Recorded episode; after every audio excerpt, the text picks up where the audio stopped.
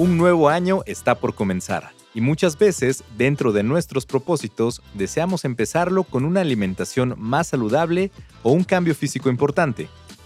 Pero debemos tener en cuenta una serie de recomendaciones que nos ayudarán a lograr estas metas. Acompáñanos en este episodio del podcast Deporte UNAM para descubrirlo.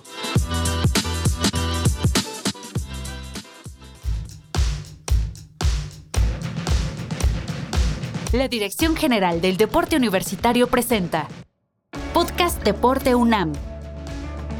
En este episodio, no solo un propósito, hábitos duraderos para una vida saludable.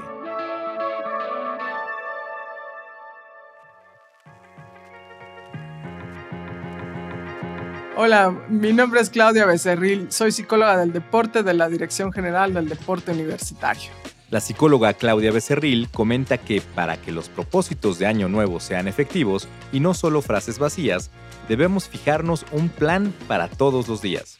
Bueno, lo clásico siempre es que te pones tus metas, tus planes para comenzar el año.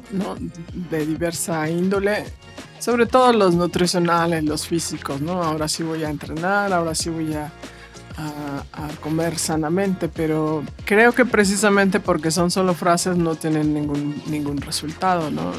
Creo que no tiene por qué ser enero el día que iniciemos, ¿no? El primero de enero me parece que deben de ser hábitos de todo el año. Tú puedes empezar a trazar tus metas personales en cualquier momento del año que tú lo decidas que necesitas eh, tener objetivos, ahí puedes comenzar. Entonces no tiene por qué ser un plan de enero, ¿no? Tiene, tiene que ser en todo caso un plan de todos los días.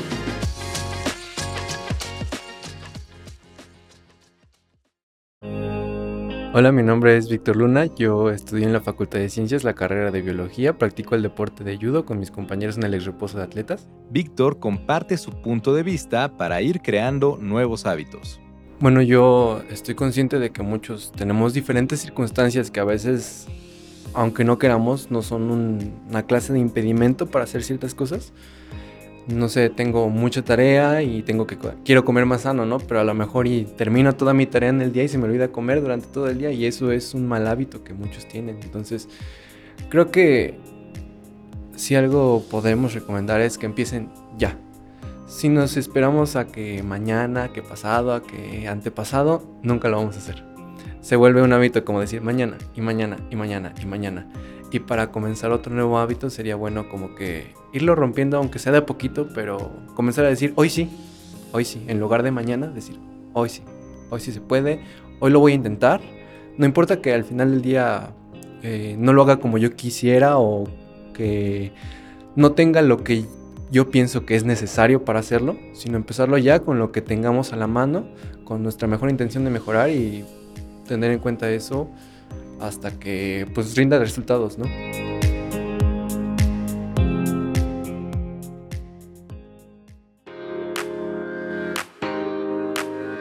Claudia Becerril también indica la importancia de conocerse a uno mismo para saber qué es lo que nos motiva lo cual nos ayudará a tener claridad en nuestros objetivos.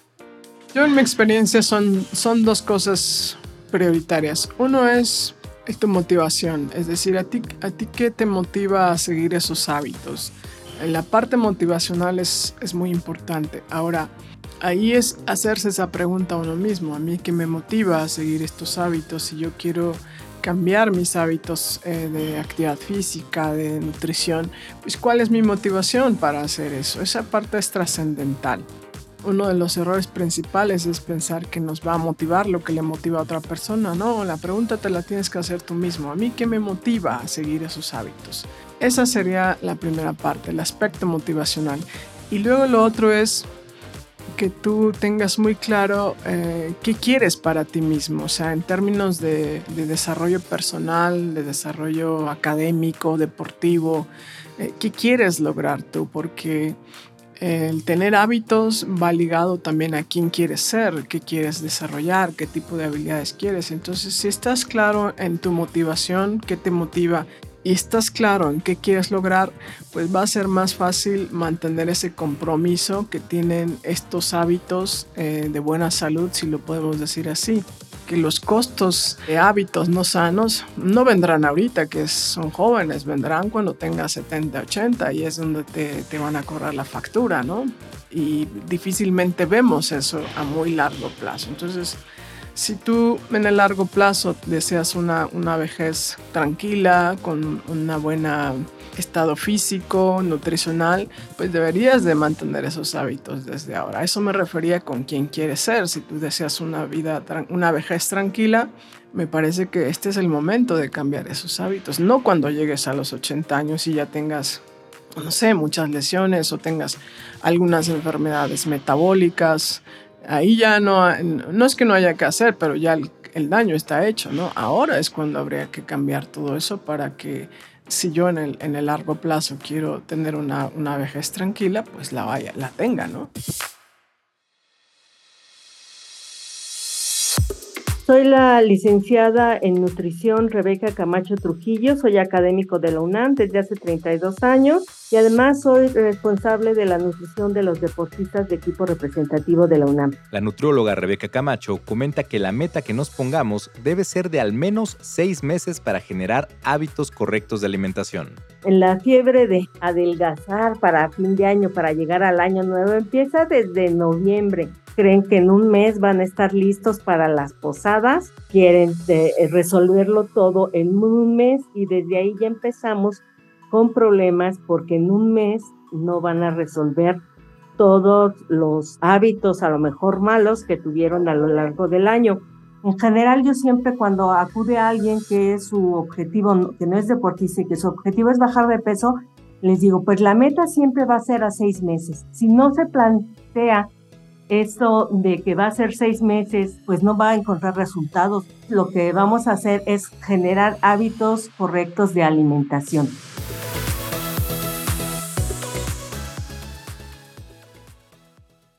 La psicóloga Claudia Becerril nos comenta que podemos escribir nuestros objetivos personales y mantener el compromiso de cumplirlos día a día.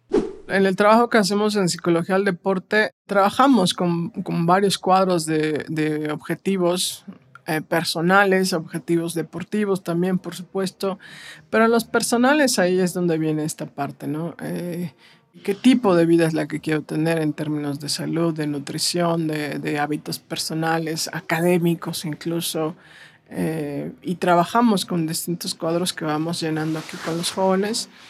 Eh, pero también al final de que hacemos el trabajo con estos cuadros, yo siempre digo, bueno, ahora ah, vendrá la parte del compromiso, ¿no? Porque se época muy bonito ahí en el papelito, pero viene la parte del compromiso, de llevarlo a la práctica, de estar en el día a día, eh, reforzándote a ti mismo, eh, que vayas cumpliendo con esos objetivos personales que se están trazando, ¿no?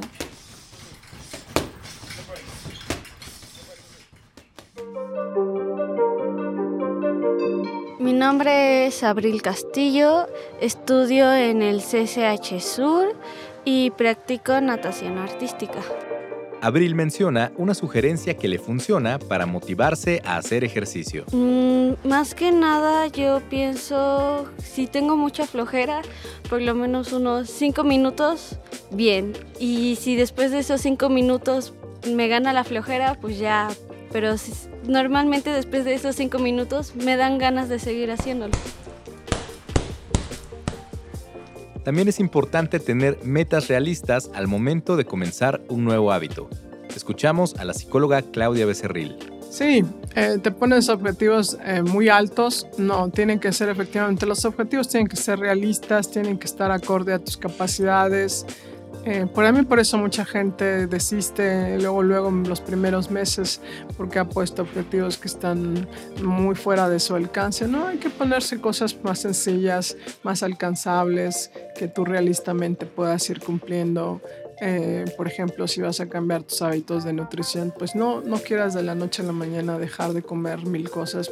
Porque además, por cierto, los nutriólogos ni hacen eso, ¿no? O sea, eh, es reordenar eh, los, los, alimentos que consumes, pero esencialmente sigues comiendo todo. Entonces esa idea de que me pongo a dieta y es morirme de hambre, pues eso es errónea, ¿no? Esa percepción es errónea. Pero podrías ir paso a paso, no tendrías que cortar, cambiar 360 grados y el día siguiente hago todo distinto, no, eso sería un error. Por eso mucha gente desiste, porque ponen objetivos muy, muy tajantes y no tendría que ser así, ¿no?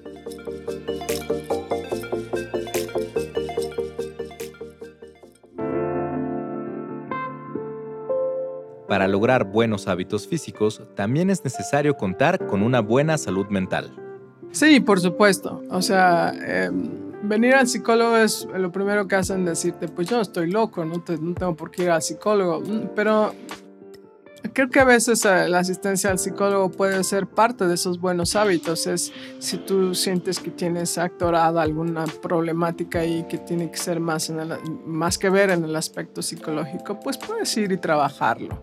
Aquí en el deporte, por ejemplo, es mucho enseñar a los jóvenes a, incorporar la parte psicológica, como, así como entrar en la parte física técnica. Es decir, no, no es que algo esté mal, es que es parte del mismo trabajo para que tú puedas tener un mejor rendimiento. Pero eh, a nivel personal también podría ser parte de esos hábitos, eh, la salud mental, algo que la pandemia nos dejó ver con mucha claridad, ¿no? Que, no teníamos buenos hábitos de salud mental. Mucha gente eh, tuvo graves problemas en la parte psicológica porque no estaba dentro de su repertorio de hábitos, ¿no? El cuidado de la salud mental. Por ejemplo, ahorita que vienen las vacaciones, eh, decir verdaderamente me tomo ese descanso y ese receso para que la parte psicológica también descanse y se recupere, ¿no? Pareciera que irnos de vacaciones está mal, ¿no? En realidad también se necesita desconectar la mente, dejar que, que, repose, que se tranquilice y se recupere también al final del día, igual como lo hace uno en la parte física. Entonces, eh, no tenemos esos hábitos, ¿no? Pensamos que si voy al psicólogo o me tomo ese tiempo para, para sanar mentalmente, ya es que, es que estoy mal, ¿no? No, no es así, ¿no?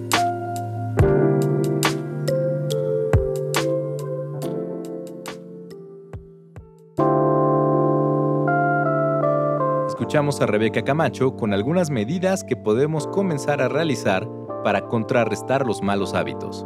Hay eh, luego pequeñas recomendaciones, por ejemplo, una que es muy clásica pero que es muy cierta, es no ir al súper con hambre, ¿no? Cuando uno va al supermercado a comprar la comida con hambre, luego compra cosas que se le antojan. Entonces, desde ahí, cuando, no cuando vamos al súper este, sin hambre, es más fácil que logremos controlar nuestros antojos de los alimentos, que tomemos decisiones mejores al comprar los alimentos. Otro, hacer la lista, obviamente. Y entonces, haciendo una lista, es más fácil que logremos hacer eh, una adecuada alimentación no estar sentados todo el tiempo eh, frente a la televisión, sino levantarnos y hacer, este, aunque estemos de pie, ver un rato, cinco minutos, ver lo que estamos viendo en la televisión de pie. Otro de los tips, por ejemplo, mucho aquí en las fiestas, ahorita en las fiestas, es que yo les digo, no le digan a la gente que están a dieta cuando están a dieta, a lo mejor aunque solo se estén cuidando, no le digan en las reuniones, porque entonces todo mundo va a empezar a revisar qué es lo que están haciendo, si están comiendo bien, si están comiendo mal. Otro tip, aparte del tiempo y de esto de comprar, es en la casa tener orden, por ejemplo, en la cocina. Hay estudios que nos dicen que cuando la cocina está desordenada o el lugar donde comemos está desordenado, la persona tiende a comer más y más desordenadamente. Entonces, mejor eh, tener, intentar tener la, la cocina ordenada o el lugar donde comemos ordenado. Tanto en la parte física como mental, siempre es necesario descansar para lograr un mejor rendimiento en nuestras actividades diarias. Hay que tomarse el tiempo para descansar. Yo aquí con los jóvenes es algo que eh, trabajo mucho en estos días. Digo, ahora tómese un momento para para descansar, para desconectar sobre todo esa parte. Eh, se habla mucho de la salud física, nutricional, pero no se habló de la parte psicológica hasta ahora que la pandemia lo puso en evidencia.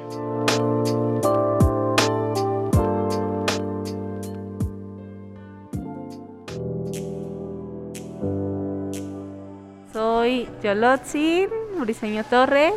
Soy de iniciación universitaria en la Prepa 2 y practico natación artística. Yo soy Andrea Paxtian, estudio en el Colegio de Pedagogía en Filosofía y Letras y el deporte que practico es judo.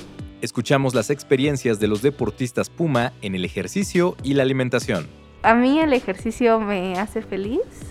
Siempre hago ejercicio de alguna u otra manera, así que es una forma de relajarme y dejar la escuela de un lado. Y mis hábitos es siempre comer mínimo dos veces pescado y dos veces carne y verduras, muchas verduras. Gustan mucho. Sí, justamente, de hecho, en el deporte donde me encuentro, se trata de mucha disciplina, o sea, de que no puedes faltar solamente porque te da flojera, solamente porque no quieres, simplemente tienes que ir y hacer las cosas. Entonces supongo que eso aplica para todos los hábitos que uno quiera construir. Más allá de eso, también se encuentra el estigma sobre el cuerpo propio, ¿no? En mi equipo he visto que luego tienen problemas con el peso y que, ay, es que estoy acá, estoy arriba. Entonces son otro tipo de circunstancias, ¿no? En mi caso a mí luego me falta peso y no se ve que me falte peso, ¿no? Entonces simplemente es empezar, ponerte mano firme y que lo quieres lograr y lo vas a lograr y punto.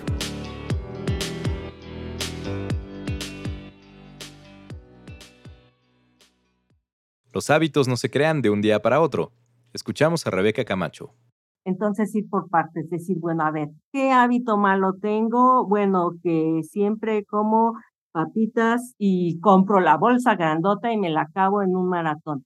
Ok, ahora voy a comprar una bolsa más pequeña o la bolsa la voy a dividir en pequeñas porciones y ese es el hábito que voy a hacer ahorita, ¿no? Si ese es uno de mis grandes problemas, es el hábito que voy a hacer y trabajar en ese hábito, ¿no? O sea, pensar que tenemos todo el año para ir creando hábitos, ¿no? Y entonces ir así de poco a poco generar hábitos, porque cuando intentamos decir a partir de mañana cómo bien todo, absolutamente todo va a ser más complicado.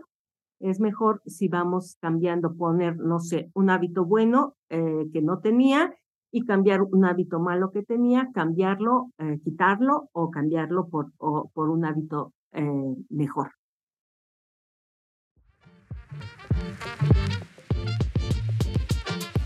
Por último, escuchamos a Víctor, quien practica judo en la UNAM.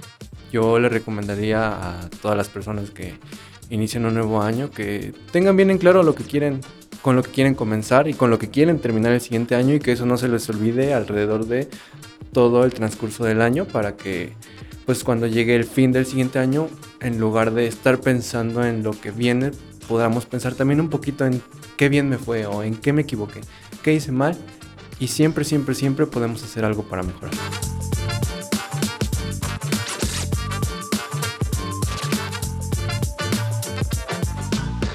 Para crear hábitos saludables, puedes consultar las barras de activación física y los conversatorios con temas de salud, nutrición, psicología y muchos tópicos más en deporte.unam.mx o en las redes de Deporte UNAM. La edición de diálogos y el guion son de Samael Valenzuela. Las entrevistas y la producción de Neftalí Zamora. Hasta el próximo episodio del podcast Deporte UNAM.